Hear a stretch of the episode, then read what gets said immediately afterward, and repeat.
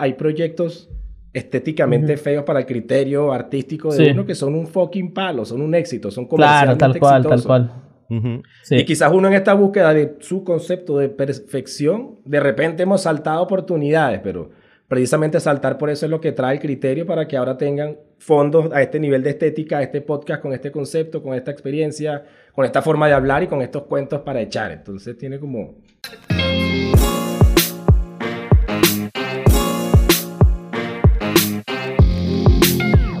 Bienvenidos a un nuevo episodio de Tres Puntos Podcast, el show de la desinformación. Esta vez nuevamente con un invitado, en esta ocasión el segundo invitado. Lo presentamos, Andrés Fermín, tiene un podcast llamado Quiero tu puesto, súper, súper interesante, que vamos a estar profundizando en el episodio. Para que conozcan un poco el perfil de Andrés, Andrés es, es diseñador gráfico de profesión, trabaja como diseñador UX UI, es una persona súper versátil, hace fotografía, hace lettering, hace mentorship, hace mentorship. Creo que también maneja aviones, helicópteros, el tipo hace de todo. Este, así que ahorita lo, lo vamos a conocer después de la ronda de saluditos. Sí, Nuestra y cabe de destacar que nosotros nada más invitamos gente que se llame Andrés. El primer invitado también se llama Andrés. El Así que si quieren salir acá en el podcast tienen que llamarse Andrés, pues lo lamentamos. Estamos, est- est- Sí. estamos en, la búsqueda, en la búsqueda del próximo Andrés, así que postúlate. Podría ser una empresa... Tenemos una empresa de cambio de nombre también en línea si la necesitan. Claro, esa es la todo. mentalidad. Esa es la mentalidad. Coño, Hace ¿viste? todo, hace todo. Atacando de una, tiene que ser así. Pero bueno, bienvenidos, buenos días, ¿cómo están? ¿Cómo están ustedes? ¿Cómo Muchas está todo? gracias. Bienvenido, bro. Yo saludando, agradeciendo la invitación de ser el segundo Andrés seleccionado para esto y, Claro. y encantado porque de hecho vi un episodio, no vi el del Andrés, pero vi el episodio, creo que el último que han sacado desde que me comentaste, Ah. Ricardo, y está bien bueno toda la dinámica, todo el contenido, la conversación, así que encantado Coño, vale. de participar también. Qué honor, de, qué, qué honor escuchar esto porque opino lo mismo de tu podcast. Estuve, estuve esta semana consumiendo ahí varios EPs y, coño, la verdad es que me, me encantó. Me acompañó durante varias horas de trabajo, así que Claro, y yo creo que, que nosotros como diseñadores apreciamos burda como el aspecto técnico, como, oye, la cosa está bien hecha, no, no es una mamarrachada, ya eso gana demasiados puntos para uno. Coño, el- el- el- la verdad es que el nivel de producción está bien, bien arrecho. El de, del podcast de, de Andrés. Aprovechando que Este- estamos entre diseñadores, puedo confesar que yo todavía tengo mis aprehensiones con la imagen. Obvio. Bueno, tengo una que- compulsión, una Ya, ya. compulsión porque es rediseñar el logo horrible.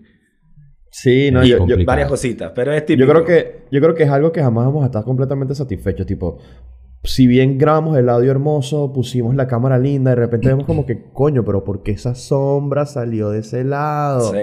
Y es como yo, yo estoy frustrado Cosa porque tengo estas sombras aquí. Y es como que verga, pero ya está, pues. ya Pasa está, que, ¿no? bueno, eh, No, bueno, yo ni, yo ni lo intenté. Yo dejé el- todo el desastre que tengo atrás hoy. No, No, vale, pero se destrozó esconderlo. No, vale, se ve perfecto. Tranquilo, Se ve perfecto Después tú ves y pasaste medio día tratando de quitarte una sombra de los lentes que te, te ve aquí. Pasaste medio día con la, con la, con la luz y que... Mierda, pero ¿por qué Literal. se aún? Bueno, Coño, yo cometí el estúpido error de montar unos cuadros en el, en, lo- en el set donde estoy grabando las entrevistas Ajá. para que sea más bonito. Y les puse vidrio. Y en lo que le puse la lámpara al frente fue yo qué estaba pensando. Claro. Y después pasé tres horas como un imbécil tratando de cuadrar la luz para Claro. que no se reflejara, para que... Ay, uno se monta trabajo sin necesidad. Claro, lo que pasa es que esta es una frase hecha, pues, pero uno también creo que es bueno y es malo, pero uno es su peor cliente, pues. Claro, o, sea, eh, totalmente. eh, eh, o sea, cuando uno trabaja de, o sea, trabajas de esto, tienes una formación de esto, o sea, tipo de todo lo que es, es visual, es burda, es complicado llegar a un resultado tuyo que te guste, que, que realmente estés, que tú estés conforme, ¿sabes? Llega Sí. un momento en el que simplemente dices, marico, sabes que a la gente le gusta, ya está.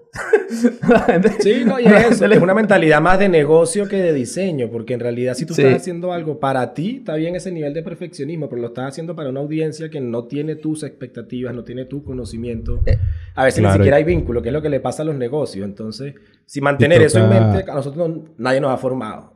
Claro. Y toca removerle lo subjetivo como del gusto personal y decir, ok, por ejemplo, en el caso de un logo, ¿este logo funciona? Sí funciona. Bueno, listo. Listo, ya, Ya está. No es y que... Porque si te pones a ver logos que te gusten de, de diseñadores, de empresas, de lo que sea, siempre van a haber mil logos que te encanten. Sí. E incluso si son más sencillos, por el simple hecho de que no lo hayas hecho tú, ya tú dices, oye, es que tiene algo. Tiene algo, Hay algo en ese logo, pero lo haces tú y es y que le falta. Entonces, bueno, es el, el- el eterno dilema del, del creativo, ¿no? Es, es mejor simplemente let it go y lanzarlo y y ya está, pues ya, ya la calle lo tiene. Sí. De hecho, Está. creo Sí, que por feedback. eso, creo que por eso también la mayoría de los logos personales de creativos, sobre todo más hacia, el- hacia los seniors, son súper sencillos. Pues. Es algo tipográfico y ya. Es cuando uno está como eh, es- terminando de estudiar o algo así y uno dice, mi logo tiene que ser la vaina más arrecha del mundo. Y ya luego uno dice, no, lo que estoy es perdiendo tiempo de mi vida y Uno se, ya, pone, uno, uno se pone afensado, tipo, necesito un ambigrama, necesito un icono, necesito esto. Y es como que Sí. ya está. ¿Qué color es el que menos utilizan? Es que ya sin color. O sea, uno va como restándose preocupaciones y. Tal cual, marico, tal cual. Ah, Este, bueno, brutal. Bueno, primero que nada, a mí, me gusta mi, a, mí, a mí me gusta mi logo, pero ya creo que de- tengo años sin pensar en esa vaina. Así que probablemente la próxima vez que piense en eso lo cambie. Pero bueno, este, vamos a, a entrarnos ya en el, en el episodio. Vamos a empezar a hablar ya de, del tema. Bueno, y el tema principalmente es nuestro invitado, pana. Claro. Vamos a, vamos a conocerte, Andrés. ¿Qué es lo que, qué es lo que se puede saber, pues? La parte de los helicópteros, eso está clasificado, no podemos hablar de eso. Exacto. La Eso parte lo hablamos en Patreon. Eso es Eso hablamos en Patreon. Lo del cambio de identidad también, tan, eso lo hablamos también Eso, después. eso, lo, lo- lo- Eso claro, lo, cosa. eso lo hablamos luego. A ver, eh, que Cuéntanos tenga sobre que ver con diseño. Eh, creativo podría decirse, podría autodenominarme desde pequeño. Siempre me, me- me llamó la atención más los artísticos, los dibujos, que los números, que, que la lógica. Me copiaba, esto es un dato que sí, me aprendí a dibujar en un, una vez que mi papá me castigó por alguna estupidez y no tenía nada que hacer y empecé a dibujar vainas y me salió bien y dije, mira, aquí hay algo. Qué y empecé a usar el dibujo en el colegio para copiarme porque había unos pupitres. La gente sabe que hacía chuletas y escribía en las esquinas un papelito. claro. Yo hacía dibujos como interpretativos con las cosas que yo sabía que se me iban a olvidar. Y nadie me Bueno. mandaba a borrar porque era como, ah, él está loco, déjalo quieto, él dibuja huevonada porque Ah, tiene el. Y marico, me servía hasta, hasta que me mandaban a limpiar el pupitre. Entonces tenía, o sea, yo identifiqué como esas facilidades de pequeño y empecé que sí a pintar gorras, a pintar, a personalizar zapatos, a hacer cuadros, a... Me iba para Capitolio y compraba un poco de gorras de estas Trucker Hat. Claro. Coño. ¿Quieres un diseño? Te lo pinto. Y a- me metí en eso, a hacer murales, a hacer lo que fuera, lo que tuviese que ver con dibujo, trataba de buscar porque siempre me ha llamado la necesidad de automantenerme y de autosustentarme y me ha gustado tener yo el control de mis ingresos. Entonces, desde chiquito tenía como esa, ese ejemplo Claro. y esa vena y esa necesidad. Eh, toda la carrera escolar, obviamente, nunca fui ni un estudiante ejemplar, pero tampoco nunca reparé, pocas personas me creen esto, pero nunca Wow. tuve que reparar, tampoco es que era tan peludo el colegio en realidad, pero Sí. me aplicaba Es lo necesario. Eh, y Ay. al entrar a la universidad tenía estos dos intereses. El arte, Claro. todo lo que era el mundo artístico, el diseño, y me llamaba la atención la psicología. Y hablé con un coach de, de carrera, que era de, de diseño más que de otra cosa, así que estaba medio sesgada la opinión. Pero me dijo una frase que me marcó psicológicamente, y de hecho ayer la estaba hablando porque las vueltas que da la industria son interesantes. Él me dijo, si tú te quieres dedicar el resto de tu vida a escuchar los problemas de los demás, estudia psicología. Y yo me quedé sentado así pensando en escuchar tragedias y vivir pintando. Claro. Y dije, no, chico, yo me meto a bohemio artista, es mejor. No, que no, no psicólogo". tanto, no, no tanto. Ironías de la vida que siete, ocho años después estoy trabajando en diseño con psicología en experiencia de usuario.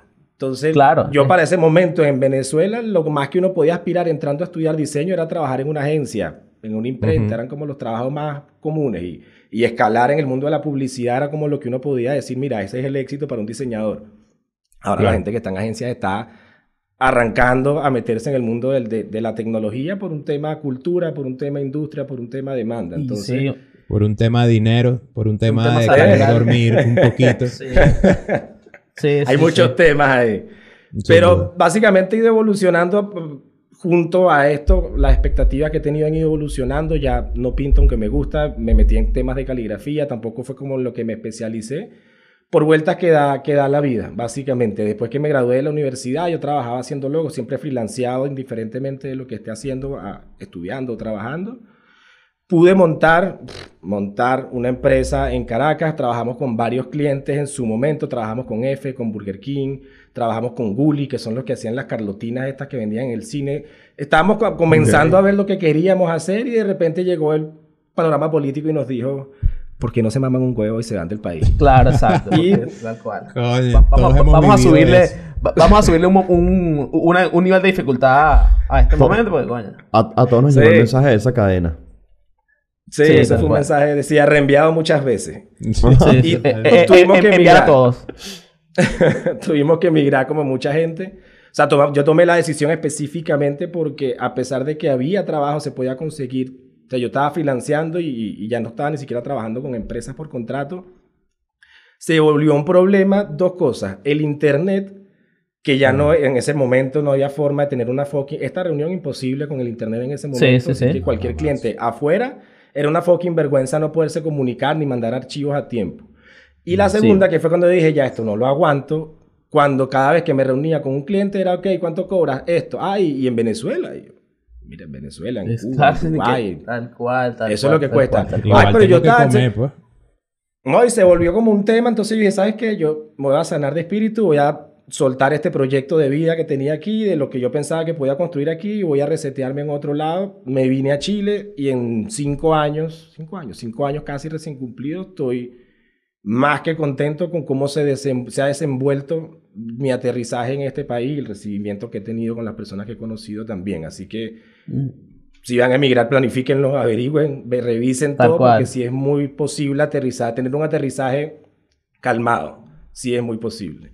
Y eso es lo que, de- bueno, para hacer un de todo. resumen, lo que nos trajo hoy a esta Ah, bueno, conversación. con- Y el resumen, y el resumen el- de ese resumen No, vale. es que no le tienes miedo al cambio, pues, básicamente. Exactamente. Mira, yo, yo, Ya, yo ya saco varios, saco varios resúmenes. Ese, saco también, bueno, que este Andrés es un. Coño, tenía la palabra en la mente y se me olvidó. Pero es como un Anótala, creativo. yo tengo un blog de notas. Claro, es, es como un creativo inquieto, ¿sabes? Porque es como expl- ah, exploras, eh, eh, exploras distintas áreas, pues más allá de que simplemente, bueno, marico, eso no significa que te vas a quedar específicamente con una o con dos o con tres o que si de repente empiezo a hacer lettering voy a ser profesional en esto. No, bueno, tengo la habilidad de cambiar, pues. Este, tengo la, la, la habilidad de cambiar y también la inquietud de explorar. Claro, es que Am- la forma... La forma... Ah, Leo, ¿ibas a decir algo? No, dale, dale. Ah, ok. No, lo que iba a decir es que la forma de encontrar lo que realmente te apasiona es probando mil cosas que no te terminan apasionando, pues. No es como que tú un día te sientas en tu casa y dices, oye, ¿cuál será mi talento? ¿Cuál será mi pasión? Tengo que descubrirla, ¿no? Eso uno va como probando cosas. Esto no me gustó, esto no me gustó, pero aprendí este detallito y ahí vas como construyendo tú mismo tu...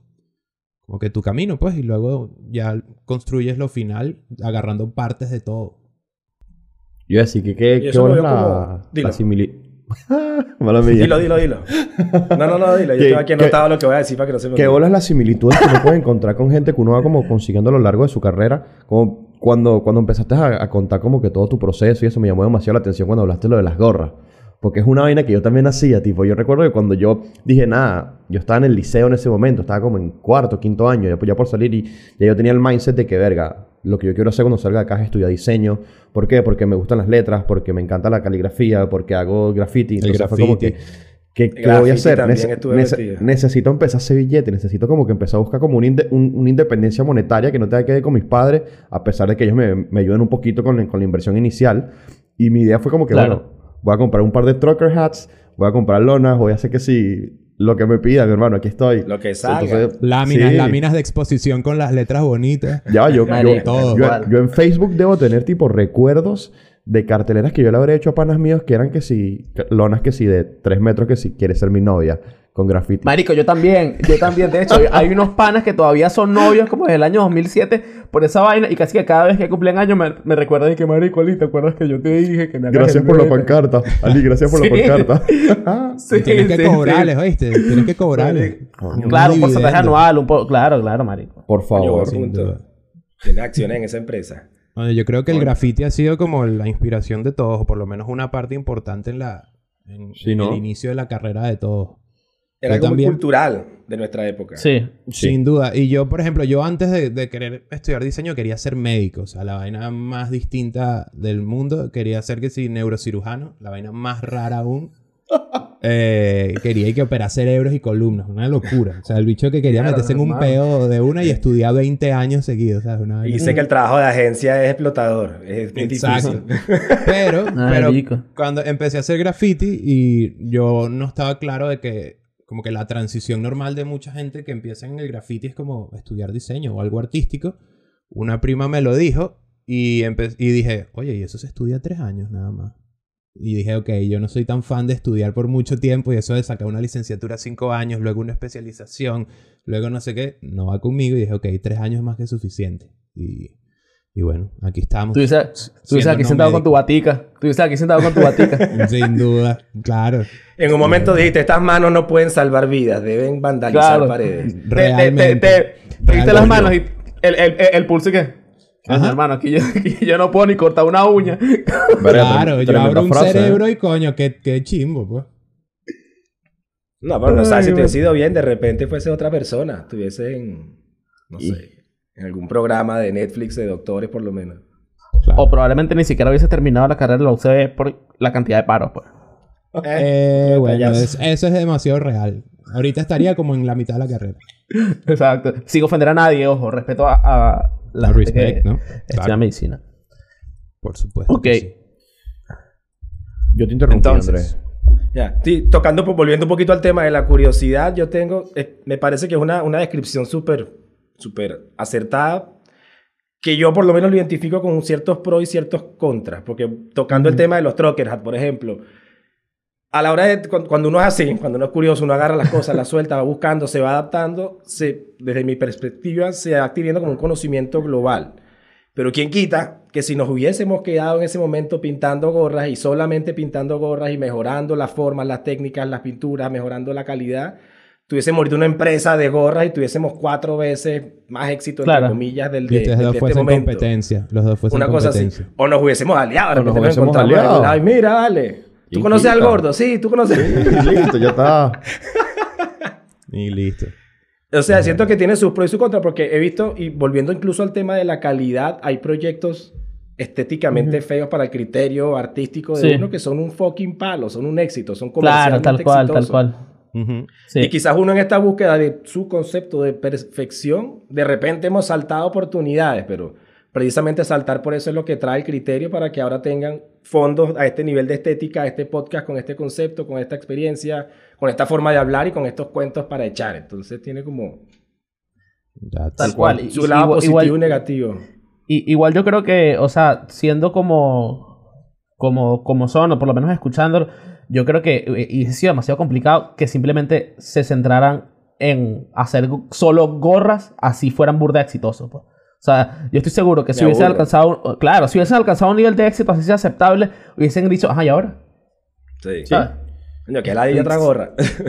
Claro, estoy seguro, marico, Otro Bob. Esponja, qué fastidio, vale. Claro, porque este, por, por, por lo que conozco a Leo y por la forma en la que también te escribes, Andrés, yo estoy seguro. el- es que siento que es así, pues que evidentemente te, es que te, uno se aburre, marico, uno se aburre. Sí. que, eh, a- al final eso ni siqui- no es bueno ni es malo, pues, pero es, es como una característica que tiene uno, ¿sabes? Que coño, simplemente, coño, eh, yo creo que el, el, eh, el mundo y las cosas que te ofrecen es muy, muy amplio como para tú cerrarte puertas este, solamente por centrarte en una cosa. Que eso no quiere decir que eso sea malo, pues, porque a lo mejor eres un fucking especialista en gorras y ya está. Pero depende coño, de cómo te proyectes, incluso profesionalmente. Depende de la porque- personalidad de cada quien. Hay gente Sí. que es simplemente más inquieta y que siempre está Claro. buscando como nuevos retos y salir de la zona de confort y eso. Y hay gente que como que consigue una cosa y dice, aquí me quedo más rato. Claro. Como dependiendo de cada quien. O sea, hay personas que se quedan en una empresa 8, 14 años. Hay gente que salta Ay, a los mío. 6 meses, un año. Sí, yo Y son dos proyecciones de vida digo, distintas. Dios mío, sí. sí. Yo ahorita pienso en quedarme ocho años en una empresa y digo, coño, Claro. pero lejos. Ahí, ahí, ahí estoy Bueno, para traerle a Andrés una pregunta. a la-. Ahí, ahí estoy para traerle a Andrés una, una pregunta a la mesa que, que nosotros nos hicimos en un EP pasado. ¿Tú consideras que hay un tiempo como que el límite que uno debería estar en un trabajo? ¿Cre- ¿Crees que en este momento de la vida, tipo, qué opinas tú de estar 10 años corrido en- la misma empresa? Yo creo que depende de la proyección personal que tengas y de cómo quieras desarrollar tu carrera. Porque hay personas que, y por temas personales o por proyección profesional, conozco personas que trabajan en una empresa porque la familia tiene historial trabajando en esa empresa y tienen como una tradición familiar, le tienen cariño, le tienen aprecio y hacen carrera. Conozco personas en, en la empresa donde trabajaba antes, que es una telco, eh, que entraron como trainee, como pasantes en la universidad y ahora están casi gerentes.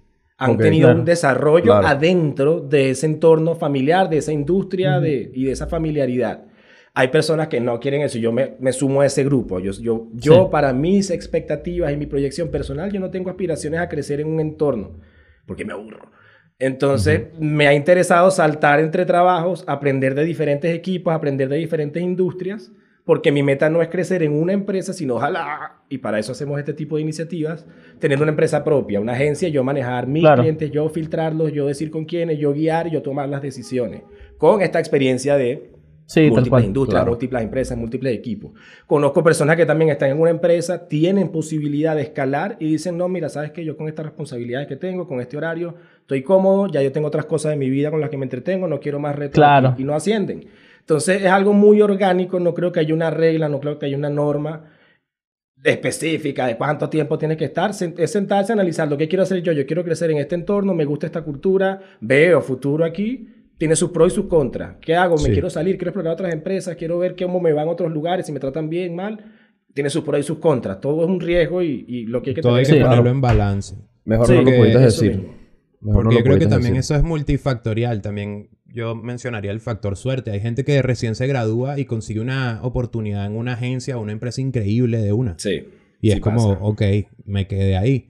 O por ejemplo, mi caso, yo no, a mí no me pasó eso. Entonces está- he tenido experiencia en distintas agencias, empresas, etcétera. Y eventualmente llegará una empresa como que en la que uno se siente como, ok, llegué. Pero hay gente que lo consigue desde el, eh, desde el inicio de su carrera. Sí. Que consigue unas pasantías, de repente se queda y lo logra y está brutal. Entonces, si ya tú desde el comienzo conseguiste algo que, que te gustaba muchísimo, es lógico y es normal que pases más tiempo ahí y no estés saltando tanto entre, entre industrias, entre tipos Sí. de empresas, etcétera.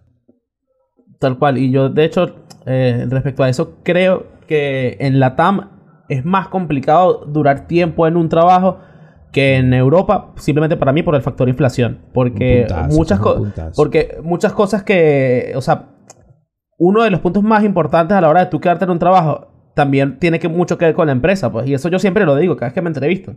Cada vez que me preguntan como que, mira, ¿cuánto tiempo te ves durando acá? Bueno, pero la realidad es que el, el tiempo que me permita, ¿sabes? El, el tiempo que realmente fluya, porque si yo estoy en un lugar en el que, coño, me siento bien, en un lugar en el que veo que yo objetivamente estoy yendo hasta donde quiero y también mi sueldo está escalando como debería, yo no tengo por qué buscar trabajo en un año o dos, pero es difícil, ¿sabes? Tú, es, es difícil que tú, ya cuando estás metido en una estructura salarial de una empresa, tu sueldo crezca como crece el sueldo en la calle.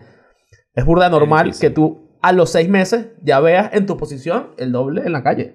De Entonces, hecho, suele pasar que para que te aumenten el sueldo en una empresa tengas que llegar con una fucking carta de mira, tengo otro prospecto, Me voy. tengo otro novio. claro, ¿Me exacto. quieres o no? Tráeme los chocolates. Y por lo menos en mi caso, yo este, tengo como que una ley personal, pues que yo no acepto que me hagan una, una Un reenganche. No las, no las acepto, porque eso significa que ya tenían esa plata ahí, ¿sabes? Y no me la estaban dando hasta que les Sí. dije que me iba para el coño.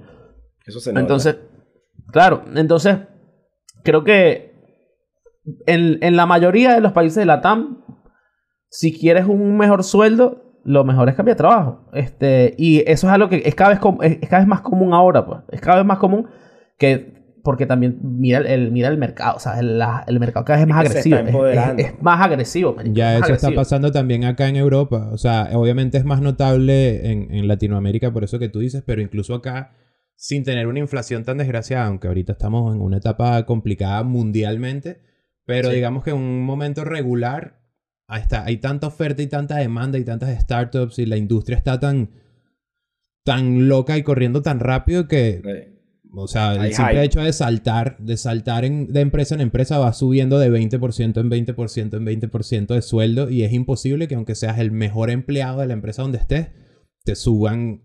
Es muy raro que des un brinco de 20% de sueldo. Sí, marico. Y, Dificilísimo. y también, por lo menos, los, los salarios y los acuerdos en el área tech cada vez son más competitivos. O sea, cada vez...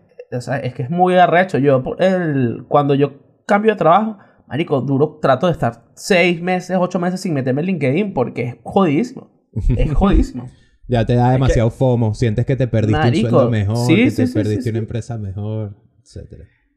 Es que ha habido como un cambio de paradigma igual, porque irónico, como era antes, las empresas tenían el poder, las empresas decían, tengo este puesto, hazte fila aquí para que entres y ahora es como que se invirtieron las mesas, ahora los usuarios, Más o menos, los claro. prospectos, los profesionales, somos los que tenemos la alta demanda y ahora incluso los procesos de reclutamiento cambian, tienen que hablarle de otra manera, tienen que aproximarse a las personas como, mira, ¿qué, hace sí. falta para que te cambies? ¿Quieres que vaya, te abrace, Ajá. te levante de tu cama, te hago el Claro. desayuno, por favor, cámbiate? Y ha cambiado, por lo menos en perfiles senior hacia arriba, porque de repente en junior hay otra demanda, hay otras conversaciones. Claro. Pero para traer talento senior, talento con experiencia, es un juego completamente distinto al que era hace 20 años. No, ni siquiera hace cinco. Eso, en realidad. Y esos procesos de selección, ese es un buen temita express que podemos tocar. Esos procesos de selección larguísimos son lo peor del mundo, ¿vale? O sea, detesto eso. Yo pasé hace unos meses, estuve dos meses en un proceso de selección y fueron como cinco o seis rondas de entrevista para que en la última me dijeran, mira, tienes muy buenos skills, pero bueno, esta persona tenía un poco más de experiencia como manager. Entonces, bueno, igualmente sigue echándole bolas, ¿vale? O sea, un talentazo. El- la clásica respuesta. Odio palmadita en la ese espalda. mensajito. Pero La dos palmadita meses, en o la sea, espalda. fueron, fueron dos Ajá. meses Sí, de entrevistarme. No, Claro. después de eso, siempre pregunté, después de esa experiencia, siempre pregunté, ajá, ¿cómo es el proceso completo de selección acá? Y por lo general ya me decían tres semanas, porque son tres etapas. Yo digo, ok, bueno, eso te, eso te lo Ya, compro, eh, pero... Es estándar. Ajá. Claro, porque mientras más senior es la, la oferta, obviamente eh, tienes que ser más más selectivo a la hora de... Claro, pero dos meses es una locura. Es una Bueno, he, he- he escuchado procesos de seis meses. Procesos También. que vuelan personas y se las llevan a otros países, haz la prueba y después te devuelven y mira. No. Ah, sí, viaje, yo también- todo yo- lo que tuviste. Sí, sí, sí. Yo también eh, te- tengo, te- tengo unos conocidos donde trabajaba antes que a los dos los llevaron, que no me acuerdo qué país fue, no era en la TAM, este, a hacer la prueba y, y los devolvieron. Sí, eso pasa como más hacia los seniors. Una, una Sí, tía mía obviamente. también que tiene mucha experiencia en, en telecomunicaciones y trabaja en telecomunicaciones, eh, también le pasó que fue a otros países en la TAM nada más por entrevista, pues que te vuelan así para ver. Igual está raro en el año 2022 que te mandan a X país a hacer Bueno, la prueba, marico. Claro, pero es que son empresas que... Y son empresas de 100 años también, que Claro. aunque estén Claro, ya- transformándose con la transformación digital. Y hay que ver el y cargo para que de es. Amazon. Esta gente, la, la que yo te comento fue Amazon el que se los llevó y de hecho Amazon, Claro. creo que una vez al año vienen a, a algún país de Latinoamérica y dicen vamos a estar entrevistando aquí a la gente del país que se llegue y la gente de otros países las vuelan. Hacen Y casting. así Claro. hacen casting básicamente. Hacen casting. Hacen, a- un reality show. Hacen un reality show. Los encierran en una casa, les ponen mil botellas y dicen el que sobreviva a esta mierda tiene trabajo. claro. joda. Sin Tal duda. cual. Coño. Claro, es que ya, o sea, también está ese top como del 0.01% de las empresas gigantes del mundo que tienen procesos que son una locura. Exactamente. Eh, Google, Claro. Demás. eh, Apple, todo eso tú ves y es como... Uber. Mierda, qué complicado. Qué complicado entrar. Y también ves y que los sueldos y dices, ah, claro, con razón es complicado. Porque tú Sí. llegas a entrar a Google y te estás metiendo una papa, ¿viste? Ahí Y te, no, y te reubican y te hacen papeleo y te transmitan casa por un rato. Aquí yo conozco, no conozco de, de cercano, pero hay un caso de, de la empresa donde estoy que renunció y se la llevaron a Nueva York a trabajar en Instagram. Ay, Dios Coño, mío. vale. Sí se puede, hay esperanza. Sí se puede, hay esperanza. Hay esperanza, coño, bolas que sí. Claro. trozo, Sueño, de, trozo de cargo. Así se hace café, marico. Si a mí me mandan para allá, yo sí, señor. Yo le hago Tal un curso de Pero un buen café, no vayan a creer que es un café cualquiera. Uno No, sabe no, un no. café. Claro. Ahorita, ahor- ahorita Café. estaba pensando en algo, en algo que tenía esta semana, que creo que fue con Ali que, nos- que nos juntamos a hablar, que justo estábamos hablando lo del, del, lo del nuevo sueño americano. Lo de, de, de cómo se ha ido actualizando el sueño americano, que antes el sueño americano era como que, bueno, listo, me voy a Estados Unidos, tipo, me hago grande, tipo, la vida gringa. Ahorita como que el sueño americano, como que si empiezas a ver como las redes, Instagram, como que mucha gente se está viniendo a la TAM por el, su- el sueño americano nuevo de que ahora vivo en la TAM, pero con sueldo de Con USA. sueldo. Con sueldo. Exacto, no es sueño americano, sino sueldo americano. Sueldo americano. El sueldo americano, claro. Sí. Coño, y eso, y eso aplica también a otros, pa- otros países. Por ejemplo, yo acá en UK, yo que voy mucho a España también, porque mi esposa está allá, yo digo, coño, si yo tuviera el sueldo de UK y viviera permanente en España, no me quejo tampoco. Claro. Claro. Estaría bastante tranquilo, ¿no? Porque, coño, Reino Unido es y que, mira, ¿quieres respirar? Dos mil libras, pues. respira ahí. Y uno que coño, pero por Y favor. respira rápido. Sí, respira cortico para que lo rindas. Tienes esta botella de oxígeno nada más. Ah, pero sí. Entonces, una preguntita que yo te quería hacer era también, o sea, en tu, en tu curiosidad, también, coño, has tocado caligrafía, lettering, fotografía, y también te gusta el branding. Eh, a mí me encanta el branding, es lo que más me gusta del diseño. Entonces me gustaría saber por qué te llama la atención el branding como, como, como categoría. Porque, por ejemplo, yo por lo personal quiero trabajar en una agencia de branding que hay increíbles por el simple hecho de que cada cliente es un reto distinto y es como experiencias distintas. En- a diferencia al mundo in-house, que es donde estoy actualmente, que es como... Sí hay ciertos tipos de retos distintos, pero bueno, al final el cliente es el mismo, es la misma empresa. Sí. Claro. Entonces, como que... ¿Qué te, qué te llama la atención del branding? Eh, ¿Qué te apasiona? Mira. No sé. Partí por lo que me imagino que nos llama la atención a todos los que estudiamos diseño, que es hacer iconos, hacer Ujú. iconos, básicamente. Símbolos, representar representaciones gráficas, conceptos, conceptualización. Y fue evolucionando no- precisamente por esa variabilidad. Y bueno, evolucionó también en, en cómo interpretaba el branding. El branding va mucho Claro. más allá de hacer la imagen gráfica, un tema de aplicaciones, que también incluye variabilidad. Un cliente tiene ciertas aplicaciones, otros tienen otras. Pero en efecto es esa variabilidad del cliente de industria, de segmento, de audiencia, lo que me entretiene porque cuando trabajaba freelance fue una de las formas en las que metí la cabeza en más lugares, en más, qué feo sonó eso, en más, en más negocios, eh, trabajé con pymes, trabajé con emprendedores y me nutrió muchísimo escuchar sus modelos de negocio, sus problemas, por qué querían invertir en diseño, qué esperaban del diseño y poderlos guiar desde pf, mi falta de madurez en esa época. Y a estas alturas, metido en experiencia de usuario, mm, sigo conectado con el branding en el sentido de cómo manejar la aplicación digital de la marca para... Me ha tocado trabajar con clientes que le hacemos un- una experiencia, un trabajo, un dashboard y de repente, ah, mira, aquí está el logo. Y el logo es una cosa que no conversa ni un poquito y no nos lo hayan mandado porque sabes cómo son algunos clientes. Pero tener ese juego y tener ese, esa capacidad, de, ojalá, y los proyectos que espero tomar a futuro, ojalá sean 360. 360, sí Sí. Eh, branding, web, todo bajo una sola mano para hacer un trabajo bien, bien detallado. Ya trabajar logos nada más o nada más tengo para esta parte, no. Claro, no es que va con la final visión. El branding ya se ha convertido, cada vez crece en, lo, en definición, porque ahorita muchas empresas simplemente, su core de negocio es una experiencia de usuario, entonces el branding tiene que estar demasiado metido en eso, no es simplemente como lo que era antes y que hice unos mockups de papelería, un, un póster, un look de redes sociales, el logo y salió el branding, sino que el branding cada vez es algo distinto y es algo que Sí. es como mo- muy camaleónico. Sí. Y, y también llama mucho la atención que uno como diseñador, lo primero que, que le preguntan, o lo primero que uno cree que hace, no, yo hago logos. Ah, tú haces logos. Claro. Haces Y uno dibujitos. cree, ajá, y uno cree que branding es hacer un logo. Y luego como que vas aprendiendo y la vaina va como creciendo y creí, ok, ahora son logos con aplicaciones distintas, tipografía, colores, no sé qué, y luego vuelve a crecer, ok, ya está el punto estratégico que ni siquiera se ve, que ni siquiera es visual. Claro. Misión, visión, etcétera. Y todo va como creciendo y uno cada vez se da cuenta de que sabe menos, pero mientras sabes más, sabes menos, no sé. como- Y que Claro, todo es comunicación. Todo comunica, absolutamente todo. Totalmente. Yo creo que a mí la parte que más me gusta del branding es la parte estratégica y de comunicación. O sea, la parte de, de pensar todo lo, con- desde lo conceptual a la, a la estrategia de marca, creo que es una... eh, eh, eh, me encanta, pues. de verdad me, me encanta. Más allá de, de la parte de lo que es el diseño visual, creo que la parte de estrategia me, me apasiona demasiado. marico.